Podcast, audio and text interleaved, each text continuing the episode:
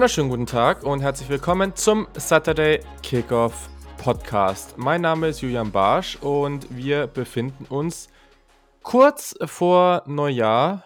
Es ist bald 2022 und das heißt natürlich auch, dass das College Football Playoff bzw. die Halbfinalpartien nicht mehr weit weg sind und deswegen müssen wir natürlich drüber sprechen, aber natürlich als allererstes West Virginia hat gegen Minnesota 6 zu 18 verloren und sensationelle 206 Yards in der Offensive äh, aufgelegt. Yannick, äh, bereust du es schon ein bisschen, dass du die Mountaineers ausgewählt hast? Nee, gar nicht. Also dazu stehe ich jetzt. Das, ähm, das ist safe und es bleibt auch so. Ähm, es wird, das kann ich jetzt auch schon verraten für alle Hörer und Hörerinnen, immer so sein, dass es Teams gibt, die ich irgendwie irgendwo auch noch anderweitig spannend finde. Aber West Virginia It is auf jeden Fall. Äh, die Leistung gestern, da möchte ich gar nicht so viel drüber reden. Also das Playcalling offensiv war schon wieder das allerletzte irgendwo irgendwie. Ähm, die O-Line braucht definitiv jemanden, der die mal auf ein anderes Level heben kann, der mal mehr aus den Spielern rausholen kann. Das war schon wieder gar nichts. Da muss es definitiv einen neuen Coach geben.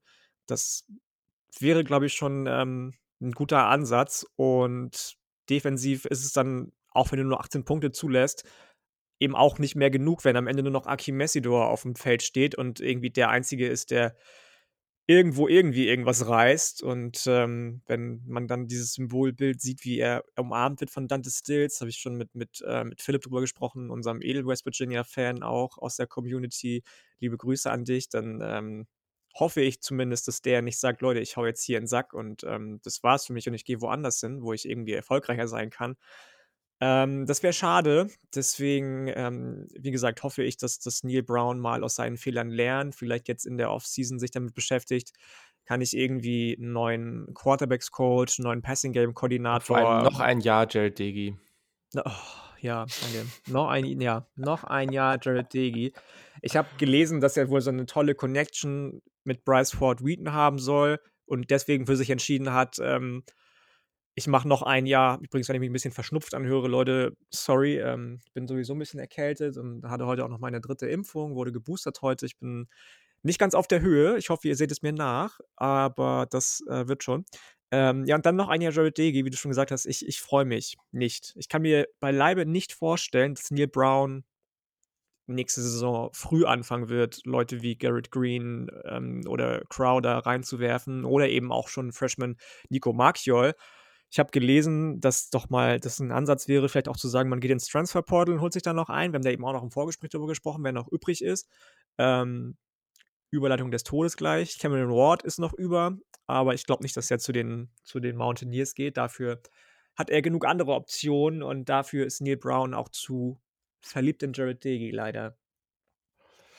Yes, ja, das, äh, das stimmt. Aber okay, du bleibst dabei, das ist schon mal gut. Das heißt, das mit der ja, ja. Bettdecke können wir irgendwann, können wir irgendwann umsetzen. Ich jetzt nicht während meiner Freshman-Saison noch gleich in, ins Transferportal. Um Gottes ja, Willen. Machen genug Spieler. Ja, äh, also genau. Also die Bettdecke wird irgendwann umgesetzt. Äh, wer sich da auskennt oder einen guten Anbieter kennt, äh, kann mir ja mal schreiben. Äh, und genau, sehr schön. Aber ja, du hast es schon erwähnt. Du bist jetzt auch mit deiner Booster-Impfung durch, wie ich vor ein paar Wochen. Irgendwie machen wir das beide immer genau an den Tagen, wo wir aufnehmen. Deswegen. Ja, ist ja. immer so. Das äh, ist ganz normal. Ja. Aber dann haben wir das auf jeden Fall durch vor den nächsten Monaten, die dann ja doch vielleicht ein bisschen intensiver wieder werden. Aber ja, sehr, sehr schön. Dann lass uns das mal flott hier durchbekommen, weil ich glaube, so eine ewig lange Sendung wird es auch nicht. Das sage ich jetzt wieder und dann am Ende. Naja. Und deswegen, äh, damit, damit, du hier jetzt nicht ewig lang sitzen musst, äh, das wird ja dann mit der Zeit auch nicht besser. Da spreche ich ja auch aus Erfahrung. Du hast es eben schon angesprochen. Also, wir haben nicht so richtig krasse News, weil neben den Bowl Games ist es gerade gefühlt irgendwie recht ruhig. Also, Houston hat knapp gegen Auburn gewonnen. Deswegen, die SEC steht gerade bei 0 und 4. It just means more oder so, ne? Wie war das? Äh, ja, ja, genau so heißt das. It just means more bei der ja, SEC. Genau. Das, ja, ähm, genau. genau.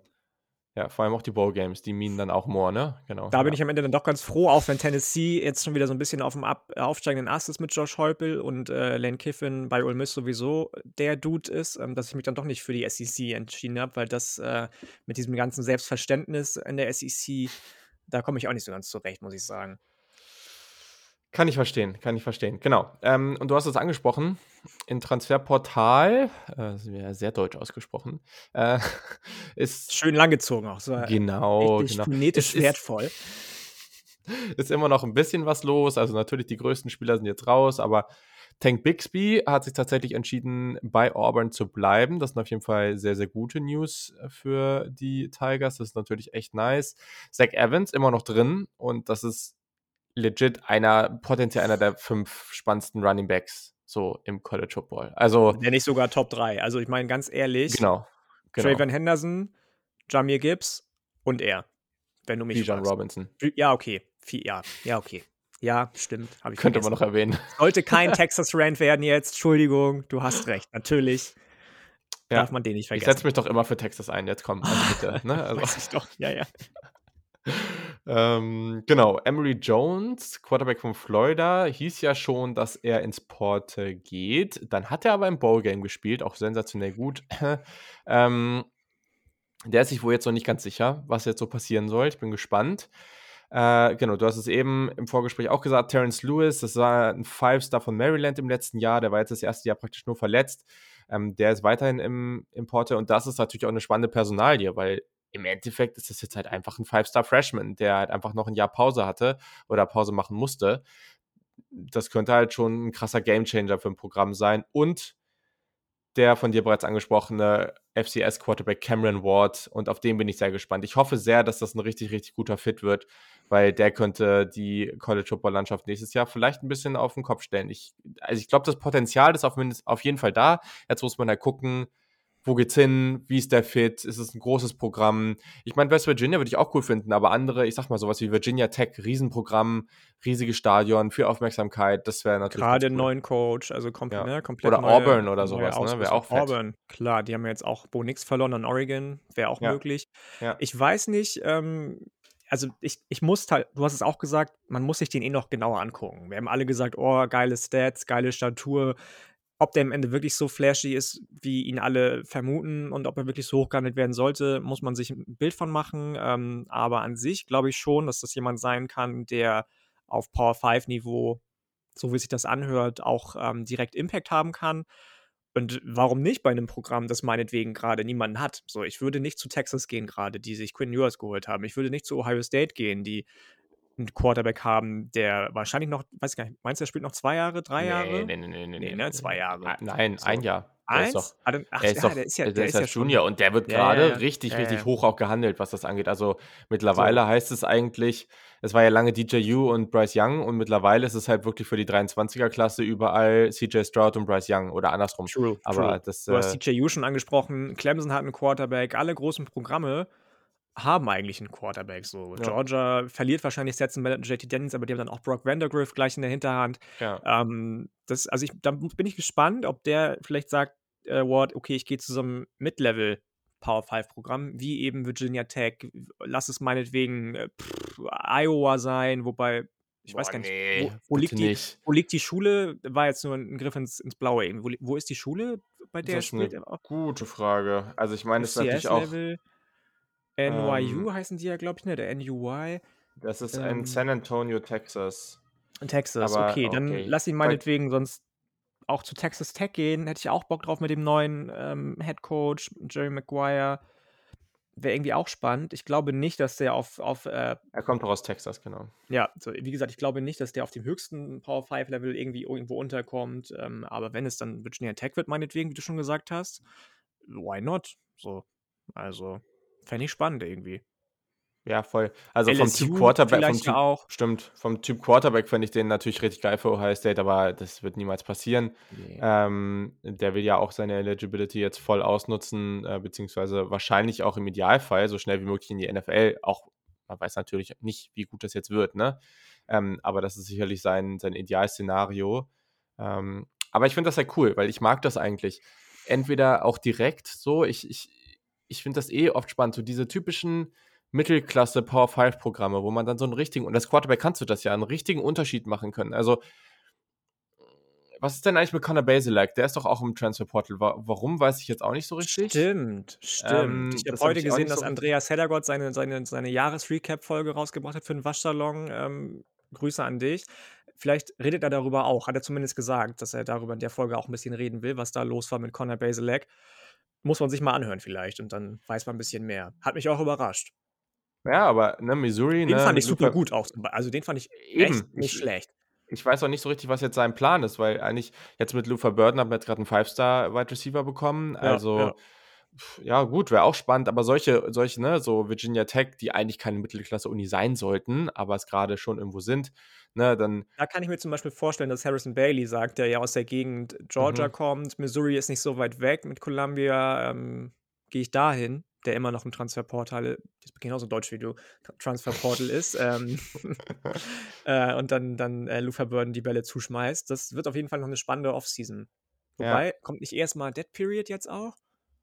Äh, kann gut sein, Oder ja, gilt gilt aber die für Transferportal-Spieler das überhaupt? weiß Ich ich weiß das ehrlich gesagt nicht. nicht. Das ist 'ne gute Frage, das müssen wir noch mal rausfinden. Aber was ich natürlich feiern würde, ich ich habe keine Ahnung, wie wie ready Drake Maye ist, ne, aber UNC wäre natürlich sensationell, aber ich habe da noch überhaupt keine Verbindung bisher Mhm. gehört. Also, deswegen, ähm, ja, einfach mal schauen. Aber der könnte Spaß machen nächstes Jahr. Und dann ich wollte es einfach noch mal ansprechen, weil ich finde es ganz interessant. Ähm, man merkt irgendwie natürlich auch den Impact von Covid wieder grade. Ist 'n sehr, sehr leidiges Thema, worauf man eigentlich keine wirkliche Lust hat, aber das ist natürlich wieder sehr, sehr relevant. Also, das merkt man einige Spiele, dem also, Texas A&M ist ja irgendwie auch aus'm Bowl raus, dann ist Rutgers dafür rein. Ähm, in anderen Sportarten merkt man das ja überall die ganze Zeit. Das ist, äh, da sehr, sehr dominierend und hier auch. Und grade auch mit'm College Football Playoff muss man jetzt mal abwarten, was da passiert, weil wenn da irgendwas kurzfristig kommt, dann könnte das richtig große ähm, einen richtig großen Einfluss darauf haben.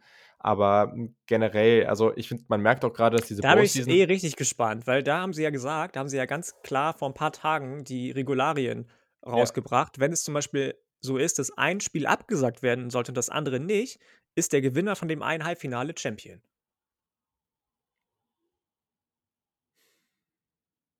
Inwiefern? Dann gibt's kein Finale, sondern dann ist Ach das so. eine Halbfinale, das nicht abgesagt ist, ähm, Sorry, äh, ja, äh, war Natty grad, äh, verwirrt. Ja, ja, äh, d also, das kann richtig heftige Auswirkungen haben, genau. Also, ähm, wir hoffen mal, dass das jetzt nicht nicht passiert. Das wäre jetzt irgendwie ziemlich bitter. Ähm, aber, na ja, ich finde generell, das ist 'ne relativ ruhige Bowl-Season und ich finde also, wir haben wieder viele Opt-outs, das ist auch bekannt, das ist auch klar und das ist auch gut so. Also, als Spieler würde ich das genauso machen, wenn man jetzt in irgend 'nem x-beliebigen Bowl spielt. Ähm für die Teams, äh, das merke ich jetzt bei Ohio State, die am 1.1. gegen Utah spielen. Ja klar, da fehlen jetzt wichtige Spieler. Chris Olave, Garrett Wilson, Haskell Garrett und Co., die fehlen alle. Ja, wobei Aber das natürlich nicht mit dem mit Covid zu tun hat, ne, sondern mit, äh, mit dem mit Ne, ne, dem ne. oder Ach so, der sorry. Ich ne, ne, genau, genau. Ja, äh, sorry, ich dachte jetzt, äh, der der Übergang, äh, ich dachte, man hätte ihn verstanden. Ich nicht Ähm, tatsächlich. Entschuldigung. ja, aber ne, ist gut, dass du's gesagt hast. Und deswegen habe ich jetzt halt auch also, in solchen Spielen finde ich's dann ganz cool, weil das ist halt eigentlich die Möglichkeit, schon mal zu sehen, ja, was machen eigentlich jetzt die jungen Spieler dahinter so, ne? Und wer kann sich da jetzt schon mal in 'ne gute Position bringen für für nächstes Jahr? Und, ähm, das das hilft auf jeden Fall. Ähm, aber diese ganzen Opt-outs, die sind richtig und ich finde es ich finde das völlig verständlich, dass die Spieler das machen. Ich glaube aber für 'ne für für die gesamte Relevanz man sagt ja immer, das ist die beste Regular Season im Sport und ich glaube ja, ich weiß nicht, man kann da vielleicht das 'n bisschen challengen, aber grundsätzlich ist es ja eine der ganz großen Sachen, die diesen Sport ausmachen.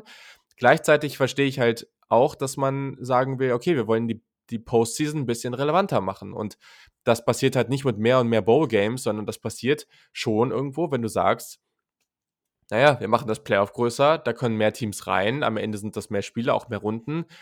Das heißt dann hoffentlich auch, dass es in der Regular Season vielleicht 'n bisschen weniger Partien gibt, weil du kannst halt nicht einfach immer mehr Partien drauflegen. Aber ich finde das schon ganz cool. Also, weil dann würde es halt schon auch vielleicht bedeuten, dass wir 'n paar Spieler dann noch mal 'n bisschen länger sehen, weil sie sagen: „Okay, wenn ich im Playoff spielen kann, dann äh, dann gehe ich nicht raus, dann dann bleibe ich Mhm. dabei.“ Also, ich glaube grundsätzlich für die Qualität der College Football Postseason kann das durchaus also, wenn wir jetzt mal gucken, Michigan State und Pittsburgh wären ja wahrscheinlich drin gewesen. So, und da haben jetzt Kenny Pickett und, äh, Kenneth Walker nicht gespielt. Ich denke schon, dass die gespielt hätten, wenn die im Playoff gewesen wären.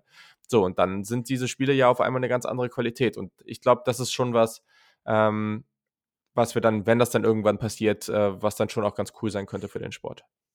Auf jeden Fall, auf jeden Fall. Das habe ich dir ja grade auch schon geschrieben. Ich sehe auch dieses Argument kritisch mit von wegen immer mehr Spiele. Wenn du zum Beispiel sagst, die New Mhm. Six Games werden alle Playoff-Games automatisch, wenn du auf 12 Teams erhöhst, dann hast du nicht mehr Spiele effektiv.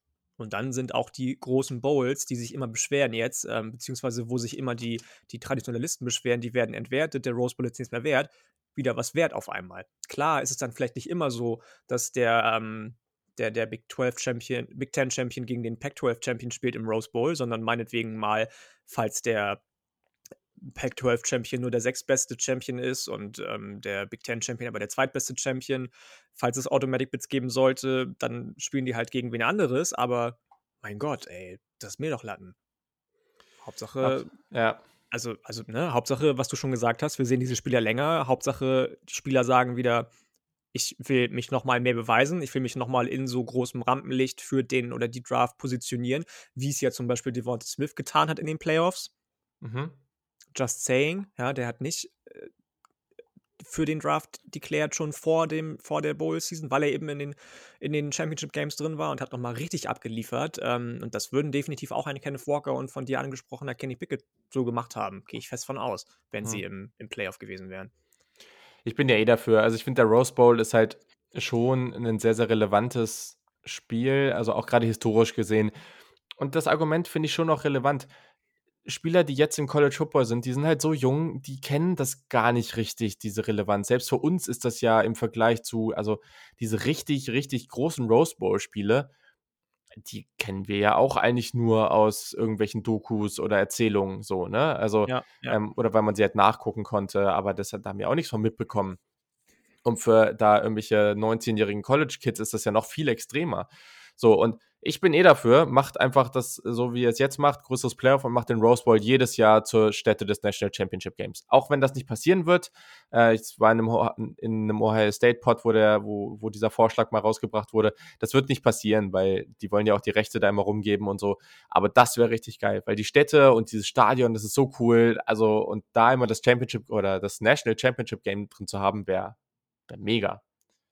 Da, das finde ich so, sowieso allgemein, sorry Leute, dass wir jetzt so abschweifen vom Thema eigentlich, wobei eigentlich auch nicht. Ähm, das finde ich sowieso, da ist, also viele große Bowls sind ja im Süden und Südosten beheimatet. Und der Mhm. Rose Bowl ist so der einzige, der an der Westküste ist von den großen. Das heißt, das ist quasi der, der einzige Bowl, der nicht ja, SEC-biased ist, meinetwegen, oder der nicht Südwest, äh, Südost-Team-biased ist, so, weil die Anreise für das Team dann nicht so lang ist. Jetzt zum Beispiel Orange Bowl, Georgia, das ist in Miami. So, das ist echt nicht weit. Michigan muss da Mhm. schon weiter fahren beziehungsweise fliegen und, und äh, Cotton Bowl, Alabama, Dallas, okay, da kann man jetzt drüber streiten. Cincy fährt nur gerade runter wahrscheinlich und Alabama muss einmal quer durchs Land, aber auch nicht so weit. Dallas und Alabama voneinander entfernt. Ähm, also weiß ich Mhm. nicht. Fände ich gar nicht so verkehrt, die Überlegung zu sagen. Man, man guckt auch immer, ähm, wie es irgendwie gleich verteilt ist, von wegen Anfahrtsweg und dies und das. Deswegen sagen ja auch viele, macht die Spieler on Campus für den und den, die Das meinetwegen wär- den besseren Rekord haben. Ob das passiert, I doubt it. Aber Naja, aber äh, der Vorschlag, der existiert ja für dann, Ja, wenn du dann ja, ja. praktisch Viertelfinals hast, ne? Also das, äh, Genau. und das wäre richtig geil. Boah, ey, das, weil, weil dann so, weiß ich nicht, ne? So richtig, also keine Ahnung, stell dir mal vor, irgendwie, wer wären das dieses Jahr gewesen? Das müsste ich jetzt nochmal schauen. Ich war gerade nicht die, so die besten zwölf oder was? Ja, doch, das, das ist schon klar, ja. Aber ich frage mich gerade, wer zum Beispiel da jetzt mal so ein, so ein Spiel gehostet hätte. Aber ja, also wenn, ist ja eigentlich egal, weil all diese Stadien sind alle Ja, krass, ne? Und das ist, So. das ist ja, das ist ja an allen Stellen eigentlich heftig, ne? Und, und das wäre, das wäre schon absolut genial gewesen, ne? Also, ja, ähm, oder wäre genial, wenn das irgendwann kommt. Und ich glaube, die Chancen zumindest mal für die Viertelfinals stehen nicht ganz schlecht. Ähm, und deswegen, das wäre, das wäre schon mega. Okay, cool. Ja, dann lass uns doch mal zu den Spielen kommen. Ja. ähm, ihr könnt das alles gucken im ESPN-Player. Ich weiß nicht, das müsst ihr nochmal in Erfahrung bringen. Müssen wir mal nebenbei machen, ob The Zone die auch zeigt. Ich habe Ähm, heute gesehen, dass RAN die auf jeden Fall zeigt. ach so, ja, krass, ja, Ähm, dann ist ja. Ja, die zeigen die auch. Ja, gut, dann wird The Zone sie auch zeigen. Äh, da dann wahrscheinlich auch, könnte ich mir vorstellen, äh, auch mit dem Originalkommentar, je nachdem, was euch da lieber ist. Äh, ich ich sage jetzt aber nichts zu. Und ähm, genau, also ihr könnt es aber auch im ESPN-Player sehen. Ähm, und ja, ich weiß nicht, wir können uns jetzt darüber aufregen oder später, aber äh, ich sage jetzt kurz was zum Spiel und dann können wir kurz über das Thema reden. Im Cotton Bowl spielt die Nummer 1 Alabama mit einem 12 und 1 Record gegen die Nummer 4 Cincinnati. Das erste Mighty Five Programm überhaupt im Playoff mit einer 13 und 0 Bilanz. Das Ganze findet statt am 31. Dezember. Also, ja, wenn ihr diese Folge hört, dann ist es nicht mehr so lange hin. Und zwar nach deutscher Uhrzeit um 21.30 Uhr. So, alles weitere können wir gleich machen, weil, also in Arlington, Texas findet das statt, hast du schon gesagt. Das ist ja schon für amerikanische Verhältnisse bescheiden, sage ich jetzt mal. Ne? Das ist um 15.30 Uhr nachmittags. Ich weiß nicht, ob man an Silvester um 15.30 Uhr ist, keine Ahnung, ob das jetzt so die ideale Zeit ist.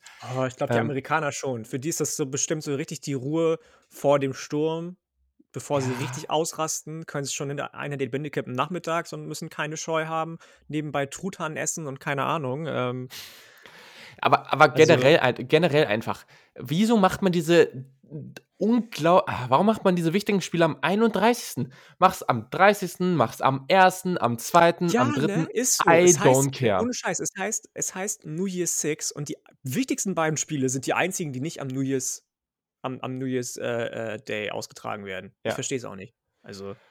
Boah, weil äh, das ist jetzt essentiell halt einfach völlig für den Arsch, ne? Also mal, mal ehrlich, wer jetzt normal irgendwie Silvester feiert oder sowas oder irgendwo irgendwelche sozialen, ich nenne es jetzt mal Verpflichtungen hat, äh, das kann jetzt äh, positiv oder negativ ausgelegt werden. Ähm, äh, ja, also wir haben halt Besuch jetzt für die nächsten Tage. Ich werde diese Spiele halt nicht live gucken, ganz offensichtlich nicht. So, und äh, natürlich gucke ich mir die dann danach an und ich versuche auch irgendwie, ist ja vielleicht dann eh ganz schön für den Abend, ich stelle dann einfach meine Notifications aus und gucke halt, dass ich da nicht vom Score erfahre. Also auf Twitter werdet ihr da nichts von mir lesen. Ähm, aber also bitte, das, also ich kann mich doch erinnern, damals dieses, ja, das schöne Spiel gegen Clemson, wo Ohio State irgendwie zu null verloren hat. Ähm, das war auch am, am 31. Und da habe ich sogar, da war ich sogar auf einer Feier und habe irgendwie sogar so nebenbei in einem anderen Raum irgendwie das Spiel laufen lassen und habe dann immer wieder so reingeguckt. Ähm, war dann immer ganz froh, dass ich mich mit was anderem ablenken konnte. ähm, aber, also bitte, das ist echt, das geht einfach nicht. Gut, okay. Genug aufgeregt? Nee, das, ja, ich finde es auch eher seltsam. Also, die hätte man auch anders legen können. Wie gesagt, legt die auch an 1.1. oder meinetwegen macht die dann doch am, am 30.12. Aber. Als ob ich das in der Zeit nicht genug Tage gäbe, wo die Leute Zeit hätten. Ja, also, ja. naja, gut. Also, Genau, die Betting Line. Alabama ist ein 13,5 Punkte Favorit. Das ist aber interessant, weil das könnte man eigentlich nochmal überprüfen, weil ich habe diese Zahl schon vor einigen Tagen herausgefunden. Ich habe mir das auch irgendwie schon vor anderthalb Wochen oder so rausgeschrieben ähm, und habe aber heute nochmal auf, auf uh, YouTube von 24-7 Sports die, die Show geguckt und der hat auch gesagt, also Josh Pate ist das ja, der hat auch mit 13,5 ja, Punkten okay. argumentiert. Also wird das auch aktuell sein. Ja, ich sehe es ja auch gerade. Ähm, okay, das ist doch schon mal top. Sehr gut. So, jetzt habe ich hier gerade eine ESPN-Seite nebenbei aufgemacht und Schiss, dass hier irgendwie da irgendein Video angeht, was irgendeinen Sound abspielt. Aber nee, macht's nicht. Okay, cool. Transparenz immer hier im Pod. So, das Over-Under liegt bei 58. Also, ja, ist jetzt nicht so hoch, finde ich. Also, ich finde, da könnte man gut drüber gehen, aber wir werden gleich auch sehen, dass es hier zumindest mal auch ein paar sehr, sehr gute Defensivtalente gibt. Ähm, Lass uns doch erstmal, also grundsätzlich werden wir in beiden Spielen jeweils die beiden Matchups angucken, also Offense gegen Defense in jede Richtung. Dann wird es natürlich nochmal ähm, einen kurzen Blick, nicht, dass wir die jetzt großartig erläutern, sondern wir werden euch nochmal kurz ein paar Prospects, NFL Draft Prospects nennen, die, auf die ihr schauen könnt, wenn das der Grund ist, warum ihr diese Spiele anguckt. Ist vielleicht nochmal ganz interessant. Und am Ende geben wir natürlich unseren Tipp ab und dann machen wir das gleiche auf der anderen Seite. Wir fangen an mit der Offense der Alabama Crimson Tide gegen die Bearcats Defense. Und das finde ich sehr, sehr, sehr, sehr spannend. Alabama erzielt viele Punkte pro Spiel. Das ist einfach so. Cincinnati lässt weniger als die Hälfte davon zu. Ja, gegen schwächere Gegner trotzdem. Wir haben hier eine sehr, sehr gute Passing Defense der Bearcats mit, ähm, also die lassen nur 138 Yards pro, pro Spiel zu.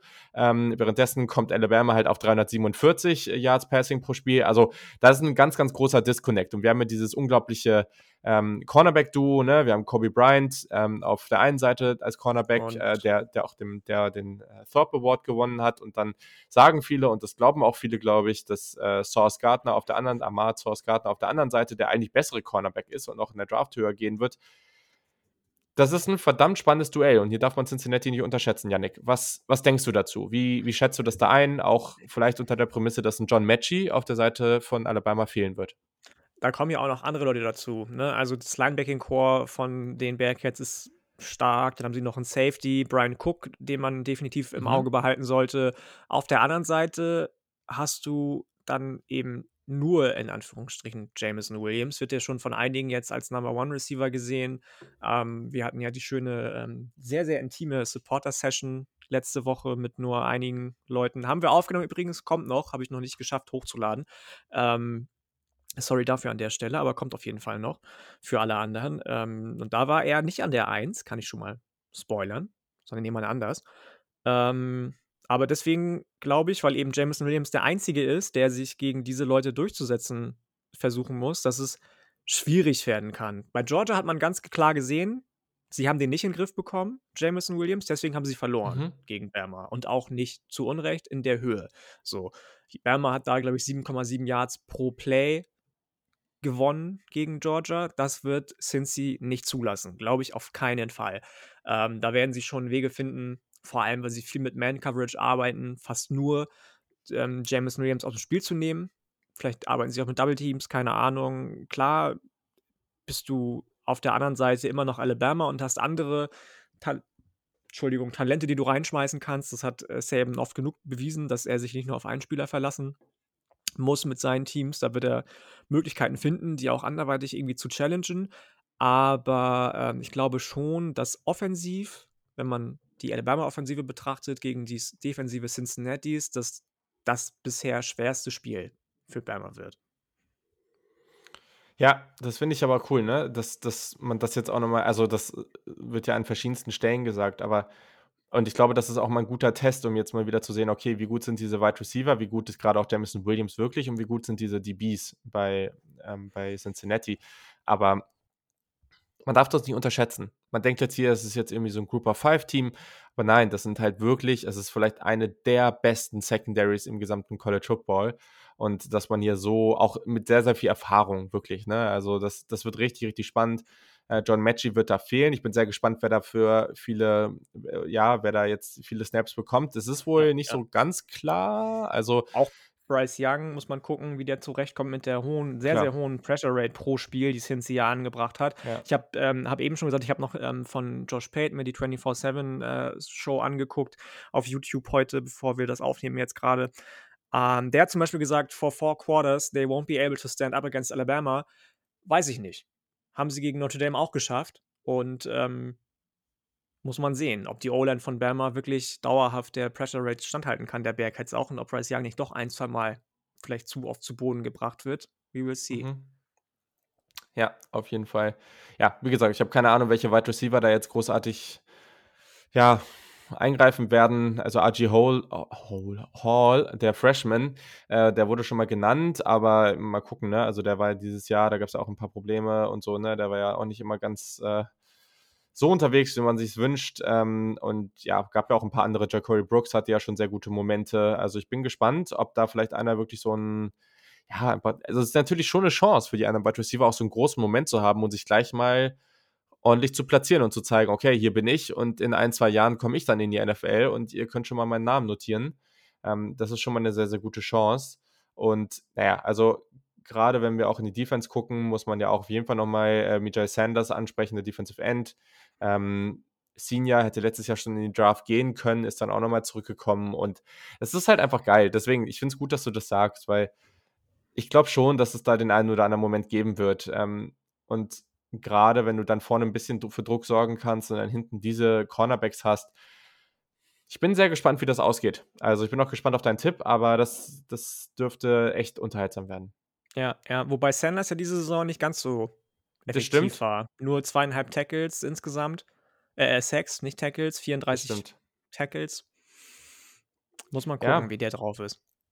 Am Ende, ne, es ist halt auch, wie, wie souverän ist Alabama da jetzt, ne? Weil Alabama hat 10 Ballverluste in der gesamten Saison gehabt, Cincinnati hat 32 verursacht und das ey, schon wieder, ne? Du hast halt, du siehst halt ganz klar, Cincinnati hat enorm dominiert gegen die Teams, gegen die sie gespielt haben. Und ja, da waren auch Teams wie Notre Dame oder Indiana dabei. Aber wohin geht's jetzt? Und es ist praktisch unmöglich, das vorherzusagen. Das ist Ja, so oft ja. im College Football so. Du hast komplett unterschiedliche Conferences, selbst bei Power 5 Games, ne? Da wer tippt denn vorher, dass Texas Tech Mississippi State da völlig auseinander nimmt oder sowas, ne? Habe ich getippt. Just okay, saying. ja, aber nicht auf die du denkst ja nicht, dass die irgendwie da, weiß ich nicht, mit wie viel Touchdowns Vorsprung easy gewinnen. Nein, das nicht. So, Aber ich habe ne? mir schon gedacht, wir haben ja dieses Tippspiel mit den Jungs von, von da muss Germany. ja da habe ich mir gedacht, ja, ja, da habe ich mir gedacht, die sind gut drauf gewesen die letzten Wochen. Die sind voll auf dem Hype-Train jetzt mit McGuire als neuem Headcoach und das wird was. Und siehe da, man muss auch mal mutig sein und ähm, seinem Weg vertrauen, was du ja oft auch bei Draft Prospect sagst, dass du deiner ersten Intuition häufiger ähm, bis zum Ende vertrauen möchtest. Ja, das wäre mal was. Mal gucken, ob es klappt. Ja, genau. Also, das, äh, das ist absolut richtig. Ähm, aber es ist hier halt noch mal schwerer als sonst. So, sonst denkst du, ja gut, Pac-12-Ergebnisse gegen SEC-Ergebnisse oder Big Ten-Ergebnisse, wie soll man das jetzt interpretieren? Und hier ist es noch mal extremer. Ich bin sehr, sehr gespannt auf diese Partie, muss ich echt sagen. Also, gerade auch mit Dito, Desmond Ritter und Dito. so, das wird sehr interessant, denn darauf Das ist dann wieder die andere. Seite, ne? Also, Genau, genau, wir wir, wir, ja. Ja, gönn dir. Achso, ich, achso, ja, sorry. Die, die Impfung kickt so langsam. Ähm, der ist natürlich jetzt krass unter Druck. So, ähm, sein letztes Spiel vielleicht oder sein vorletztes in einer wirklich mega, mega guten Karriere. 44 Mal gewonnen, 5 Mal nur verloren mit Cincinnati. Ich glaube, der einzige Quarterback überhaupt, der in dem College Football Format, wie wir es heute kennen, 44 Sieger einfahren konnte. Mhm. Ähm, der wird den Ball wahrscheinlich relativ schnell loswerden, um eben auch, wir haben ihn in den letzten Wochen oft angesprochen, Will Andersons Pressure zu entgehen. Es gibt noch ein paar andere Spieler in der D-Line von, von Alabama, die da auch ein Wörtchen mitzureden haben, aber vor allem auf, auf äh, Will Anderson wird man gucken müssen. Will Anderson Jr. natürlich, sicherlich. Die hatten äh, die Bearcats zum Beispiel gegen Houston nur 19 Minuten 41 Time of Possession und trotzdem haben sie mit 15 Punkten geschlagen. Also es werden sehr, sehr schnelle Snaps immer sein, wahrscheinlich, die, die Cincinnati spielt, die Luke Fickel callen wird. Da bin ich gespannt, wie er seine Receiver anbringen die, die Bälle an seine Receiver anbringen wird. Es gibt ja so einen, Alec Pierce, der so ein bisschen Hype bekommt in den letzten Wochen. Ich habe nicht so viel von dem gesehen, muss ich Mhm. gestehen. Ich äh, vertraue da eher auf Jerome Ford, der auch unter den Top 10 Passcatchern bei den Bearcats ist, Top 7 sogar, glaube ich, mit ähm, 187 Yards Houston quasi im Alleingang kaputt gelaufen hat. Ähm, und auf der anderen Seite fehlen dann eben Alabama zum Beispiel, um die auch nicht ganz erfahrenen und bekannten Passcatcher von, von Cincinnati ähm, abzuwehren, eben solche defensiven Secondary-Waffen wie Cincy sie hat. Da fällt mir jetzt zum Beispiel spontan nur, äh, äh, wie heißt der, ähm, Jordan Battle ein? Naja, Josh Job ist ja auch noch ganz gut, ne? Aber nee, der ja, ist aber klar. verletzt. Ist er? Oh Gott, das Der ist verletzt, ja, ja, deswegen sage ich das. Ach, ja, siehst du, wieder super informiert hier. Ja, mhm. So, und dann gibt es nur, in Anführungsstrichen, nur noch Coolette McKinstry, bester Name Ja. übrigens im ganzen Playoff, Freshman Cornerback, der die letzten beiden Spiele gestartet ist, ähm, der da vielleicht ein Wörtchen mitzureden hat. Deswegen bin ich auf die Secondary von Bama definitiv gespannt. Absolut, ja. Naja, ich glaube, hier, worauf ich mich auch ein bisschen fokussiert habe, ist hier tatsächlich auch das Rushing Game, weil du hast Jerome Ford angesprochen, tatsächlich auch ehemaliger Alabama Running Back, der dann getransfert ist ähm, und Alabama lässt pro Spiel 82 Rushing Yards zu. So, Cincinnati kommt auf 179, aber auch hier sind wir natürlich wieder an dem Punkt gegen andere Gegner. In drei der letzten vier Spiele hatten sie über 200 Rushing Yards und kamen über die gesamte Saison auf 5,4 Yards per Rush, was natürlich schon eine Hausnummer ist. Und ähm, gerade auf der anderen Seite, Alabama hat jetzt seit dem Florida-Spiel in der dritten Partie nicht mehr als 109 Rushing Yards abgegeben. So, der längste, der längste Run dabei war 37 Yards. Und das ist halt jetzt super spannend, weil sie haben halt diese explosiven Plays relativ niedrig gehalten. Da waren wenige davon dabei. So, und Jerome, Jerome Ford ist halt ein sehr, sehr explosiver Back. Du hast es schon angesprochen. Gegen Houston im Championship Game in der ACC, AAC hatte er jetzt einen 79-Yard-Run, einen 42-Yard-Touchdown. Ähm, und insgesamt hat er auch ja einen Schuhrekord mit 19 Touchdowns eingestellt. Ähm, er hatte drei Touchdowns, die länger als 74 Yards gingen und 500 plus Yards Spieler. Also das ist schon, schon interessant. Ähm, ist 2019, nach der 2019er Saison von Alabama gekommen, also jetzt auch schon ein bisschen länger bei Cincinnati. Und irgendwie auch schon eine ganz coole, coole Storyline, so, dass der Running Back, der jetzt hier potenziell eine ganz große Rolle spielen kann, ursprünglich von Alabama kommt, gegen halt diese Monster Defense. Der hast du ja jetzt einige angesprochen. Ich glaube, gerade für Darian Mathis müssen wir noch ansprechen. Und Freshman Linebacker Dallas Turner, der ja schon so richtig abgeht die ganze Zeit. Also der hat ja jetzt gerade gegen Ende der Saison mal so richtig aufgefahren. Das könnte so das nächste richtig große Prospect sein nach Will Anderson. Ah, ich, ich, ich tue mich irgendwie so ein bisschen schwer. Ich könnte mir vorstellen, dass es vielleicht durchaus das eine oder andere explosive Rushing-Play geben wird, gerade auch weil Desmond Ritter ja auch immer ein Threat ist, selber mal äh, loszulaufen. Aber ich weiß nicht, ob Ritter wirklich so schnell jetzt auch für explosive Plays mit durch die Luft sorgen kann. Also mm, mm. ich, ich finde es ganz schwierig, weil am Ende, ne, das muss dann natürlich schon entweder flott gehen oder er muss schnell Entscheidungen treffen und das gegen eine Defense, also so ein Druck, gerade auch Will Anderson, das ist halt einfach so ein Tier, ne? Boah, weiß ich nicht. Nee, also bin ich bei dir. Bin ich ganz bei dir. Das wird ähm, sehr schwer, sehr, sehr schwer für Cincinnati. Fast eine unlösbare Aufgabe ja, ich hoffe halt, dass sie vielleicht auch ein bisschen kreativ werden. Ne? Also mal gucken, man muss natürlich aufpassen. Weiß ich gar nicht so genau, ob sie unbedingt auch so kreativ werden wollen. Und äh, weil, weil ich hatte das Gefühl, die ganze Saison über war es so, dass Alabama immer dann Schwierigkeiten hatte, wenn die Gegner einfach nur schnelle, einfache Snaps gespielt haben, immer einfache Playdesigns gespielt haben, ja. weil man, ja, hatte ich zumindest den Eindruck, die Saison ja. über. Ähm, und deswegen wäre ich eigentlich überrascht, wenn man zu kreativ werden wollen würde bei, bei Cincinnati. Ja man darf es nicht übertreiben. Aber das, was man nee. vor allem, was ich vor allem gerne sehen würde, ist halt, dass sie, dass sie wirklich aggressiv spielen, also auch offensiv, dass sie sich jetzt da nicht verstecken, so das, das darf da halt nicht passieren. Du darfst jetzt nicht super konservativ an die ganze Geschichte rangehen und da passiert irgendwie, das ist halt das Ding. Dann hast du vielleicht mal zwei Drives, wo du irgendwie zu, zu wenig äh, aggressiv, zu wenig, ja, ja, mit, mit zu wenig Willen da rangehst, sage ich mal, und dann, dann passiert es halt schnell, dass Jameson Williams einen langen Touchdown fängt und dann rennst du hinterher. Und das ist halt ein ganz, ganz großes Problem. Das wird natürlich höchstwahrscheinlich passieren, aber man kann natürlich auch versuchen, zumindest mal auf die Art und Weise zu spielen, dass man vielleicht selber mal Alabama ein bisschen unter Druck bringt. Ja. Wäre spannend. Okay. Definitiv. So, äh, Prospects. Ähm, ich meine, einige haben wir angesprochen. Ne? Jameson Williams äh, dürfte in der ersten Runde als Wide Receiver gehen. Das gleiche gilt und der dürfte noch viel höher gehen. Das Offensive Tackle Evan Neal bei Alabama. Absolutes Beast, riesiger Typ. Ähm, natürlich noch etwas roh, aber ja, alles, was du so an Trades in einem Offensive Tackle haben willst, hat der gute. Ähm, Running Back Brian Robinson, auch spannend. Eher so ein physischer Back, aber der hat auch durchaus überrascht und ich lese immer mehr zu dem. Also ich bin gespannt, wo er der hat auch eine landet. starke Saison gespielt. Ne? Ich ja. war vor der Saison so, haben ihn ja einige bekannte und auch polarisierende Beatwriter so unter den Top 3 Runningbacks des Landes gesehen. Da war ich mal so, what? Was wollt ihr, Leute? Aber hat auch, ich glaube, ähm, 19 Touchdowns gelaufen. Wahnsinn. Auch über 1200 äh, Yards. Das war keine schlechte Saison mhm. von ihm. Ja, vor allem. Ich glaube, 14 Touchdowns ist auch egal. Ja. Ähm, auf jeden Fall genug. Ist richtig. Und das ist ja auch eine ganz coole Geschichte, weil der wollte unbedingt bei Alabama sein. Der hat sich, es waren ja diese ganzen talentierten Runningbacks, die da die ganze Zeit rumgelaufen sind, so, ne? Und ja, ja, er hat die ganze Zeit gesessen, er hat die ganze Zeit geduldig auf seine Chance gewartet und jetzt ja. hat er sie und er nutzt sie und dürfte auch, ich weiß nicht, wie hoch so ein Running Back geht. Keine Ahnung. Vielleicht mag ihn jemand in der dritten Runde, vielleicht geht er erst in der vierten oder fünften, kein Plan. Aber er wird seine Chance bekommen. Das ist ziemlich cool. Ähm, Tight End spannendes Prospect. Ich bin mal, also die Production ist jetzt nicht so heftig, aber Cameron Latu, ich habe den auf einigen Boards schon mal gesehen und der ist ja schon relativ athletisch. Es, es gibt halt immer wieder diese, diese Tight End Prospects, die halt statistisch nicht so krass unterwegs waren, einfach weil das ja bei vielen Unis auch nicht so der Fokus ist, aber gleichzeitig dann, ja, ja, mal schauen. Also ich glaube schon, dass der am Ende dann äh, durchaus irgendwo gezogen werden könnte.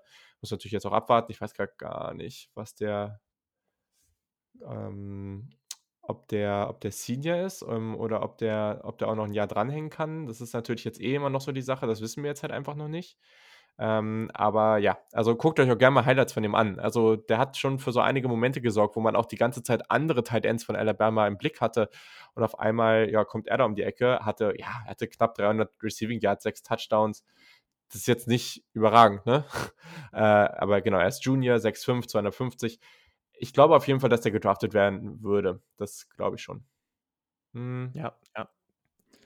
So, währenddessen sehe ich hier, dass, äh, ach ja, ja, habe ich, hab ich ganz vergessen, dass Maryland gegen Virginia Tech spielt. Äh, Maryland führt gerade 7-0. Schön. Ähm, Breaking News für dich, wichtig. Arkansas ähm, hat ein Commitment bekommen von Dallas Young, 2023er Four-Star Cornerback aus, nämlich Alabama.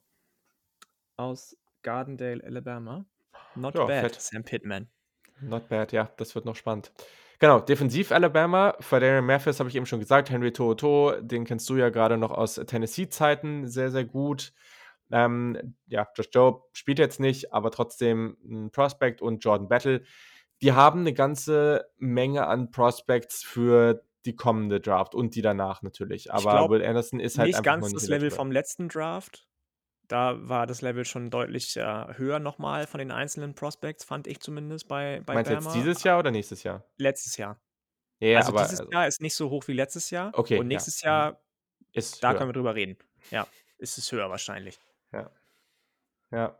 Nee, spannend. Ja, auf jeden Fall. Also bei Alabama eh könnt ihr ja eh immer fast davon ausgehen, dass eigentlich fast alle, die da rumlaufen, irgendwie einen Spot in der NFL bekommen. Ähm, mal schauen. Sehr, sehr spannend. Bei Cincinnati haben wir aber auch ein paar. Also haben wir aber auch schon, glaube ich, fast alle angesprochen. Desmond Ritter natürlich. Mal gucken, ob der noch einen Sprung in die erste Runde schafft. Aber man sieht ihn da immer wieder. Auch Jerome Ford mit, dieser, mit diesem explosiven Spielstil. Ich glaube, der wird auch eine gute Chance haben. Alec Pierce hast du angesprochen. Tight End Josh Wiley, auch ein Kandidat. Mal gucken, wo der geht. Aber ich denke auch, dass der eine Chance hat. Ja, ich und dann spannend. eben Gardner ja. und die beiden Cornerbacks oder was? Äh, und Sanders halt, und das finde ich spannend, was du zu ihm Ja, und also, Sanders, ja. Ist halt ein richtiger Aspekt, ne? Letztes Jahr hatte der halt echt, der hatte echt Momentum, ne? Und ja, ja. der hatte dieses Jahr, glaube ich, ich weiß, ich habe das nicht auf dem Schirm, warum der jetzt, was die Production angeht, so eingebrochen ist. Ähm, ja. Müsste man nochmal, also vielleicht hängt das wirklich mit der schematischen Umstellung zusammen, weil Freeman jetzt zu Notre Dame gegangen ist, dass sie da eben einen anderen Ansatz mhm. fahren. Müsste man nochmal genauer recherchieren, was da diese Saison los war. Ja, wenn wir dann über ihn reden, äh, werden wir das parat haben. Und genau, die beiden Cornerbacks natürlich. Ich bin gespannt, wo Kobe Bryant geht. Ähm, in dem Fall mit C-O-B-Y geschrieben übrigens. Ähm, weil der ja jetzt diese ganze Aufmerksamkeit bekommen hat, ist aber ja auch schon ein bisschen älter und Source Gardner ist jetzt halt schon, ich glaube schon, dass er das höher ja, gehaltene Prospect sein wird. Ähm, aber das sind beides Cornerbacks, die wir potenziell in den ersten ein, zwei, vielleicht drei Runden sehen werden. Ja, definitiv. Ich finde gerade, was du gesagt hast, auch den Altersaspekt, ähm, bei den beiden zumindest beachtlich. Du hältst ja. da ja auch mal sehr große Stücke drauf, dass du yes. sagst, du würdest immer eher einen Quarterback nehmen, der Senior ist, der erst 21 ist. Beispielsweise, was weiß ich wen, ähm, als jemand, der 23, 24 ist. Was übrigens auch, was ich gar nicht wusste, auf Matt Corral schon zutrifft. Der ist 23 jetzt schon. 23? Wusstest du das? Ja. Nee. Krass, oder? Das wusste ich nicht. Ich wusste, warte mal, wo waren das? Bei dem Wide Receiver, mit dem wir uns neulich mehr beschäftigt haben, ich glaube, da waren auch teilweise erhebliche Unterschiede. Also teilweise auch die, einfach der Unterschied von, ich meine, ich schreibe mir dann halt immer das Alter von den jeweiligen Spielern zum Draft-Zeitpunkt auf. Ne? Das ist jetzt am mhm. Ende auch egal, ob die im März oder im Juli äh, jetzt irgendwie 21 werden oder 22. Aber dass du jetzt zum Beispiel, also ein Jalen Tolbert von South Alabama, der ist jetzt halt eher schon ein bisschen länger am Start, so, ne? Aber du hast halt auch einfach Spieler wie ein Chris Olave, der Senior ist und der 21 ist. Traylon Burks währenddessen ist Junior und ist 22. Ich ja, habe keine. Ahnung, wie das funktioniert, aber es ist so. Und aber das ist, so. natürlich ja. schon verrückt. So. Du kannst ja in Amerika auch als Junior die Highschool abschließen. Das ist ja nicht so wie bei uns. Stimmt, hast recht. Also bei uns hast du nee, aber, Schule, Realschule, aber es ist so, Drake London wird 20 sein zum Draft-Zeitpunkt. Ne? ne? Und dann gibt es andere, die sind 23. Das heißt essentiell, der ist halt 23, wenn er dann in seinem dritten NFL-Jahr ist. So, das ist halt schon ein Riesenunterschied, so, während andere in dem Alter ja, anfangen da bin ich gespannt, ne? Also vielleicht, das, das war ja auch bei Joe Burrow so ein großer Punkt, so, wo wir gesagt haben, Sam Darnold ist immer noch jünger als Joe Burrow, als er gedraftet ja. wurde, aber dafür ist Joe Burrow auch einfach legit jetzt bei Cincinnati. Nee, so, ne? Okay, also, ich glaube, der Aspekt, der mir eigentlich fast eher wichtiger ist, ist halt, dass du einfach sagen kannst, also erstens hast du vielleicht ein bisschen länger Zeit, dich zu entwickeln, ja, aber das ist in der NFL ja eh so eine Sache. Das wird ja eh immer nicht so wirklich durchgezogen, Spieler langfristig zu entwickeln. aber auch einfach zu sehen, naja, sagen wir mal, Drake London und Jalen Tobert sind beide gut und spielen beide gut, so, dann ist halt Drake London nach seinem Rookie-Vertrag 24, so, und Jalen Tobert ist, 24, äh, ist, ist 27. Ne? Also Und das ist einfach ein, zwei, drei gute Jahre. Ich weiß, was genau, das ist halt ein massiver Ja. Unterschied, so, das, äh, klar. Ja. Yes, yes. So. Ja, viele Themen heute rechts und links, aber äh, ist ja vielleicht auch immer ganz gut. So, also unser Tipp. Yannick, was denkst du? Ähm, Übrigens gerne erläutern? rechts und links, Kobe Bryant, den du angesprochen hast, am, äh, übrigens auch dann am 31. übermorgen mit der Nummer 8 zu Ehren von Kobe Bryant.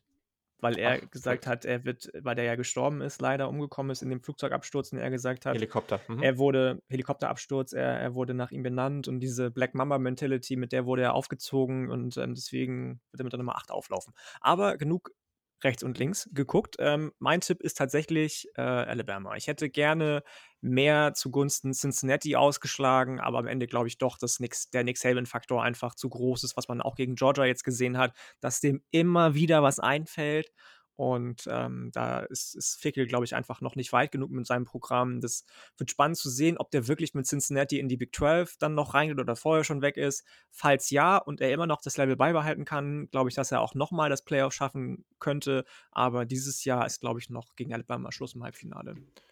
Eh, mein Tipp, äh, falls es irgendwann passieren sollte und Ryan Day in die NFL geht, ähm, ist Luke Fickle der nächste Head Coach der Ja. Ohio State Buckeyes. Da bin ich mir Ja. ziemlich sicher.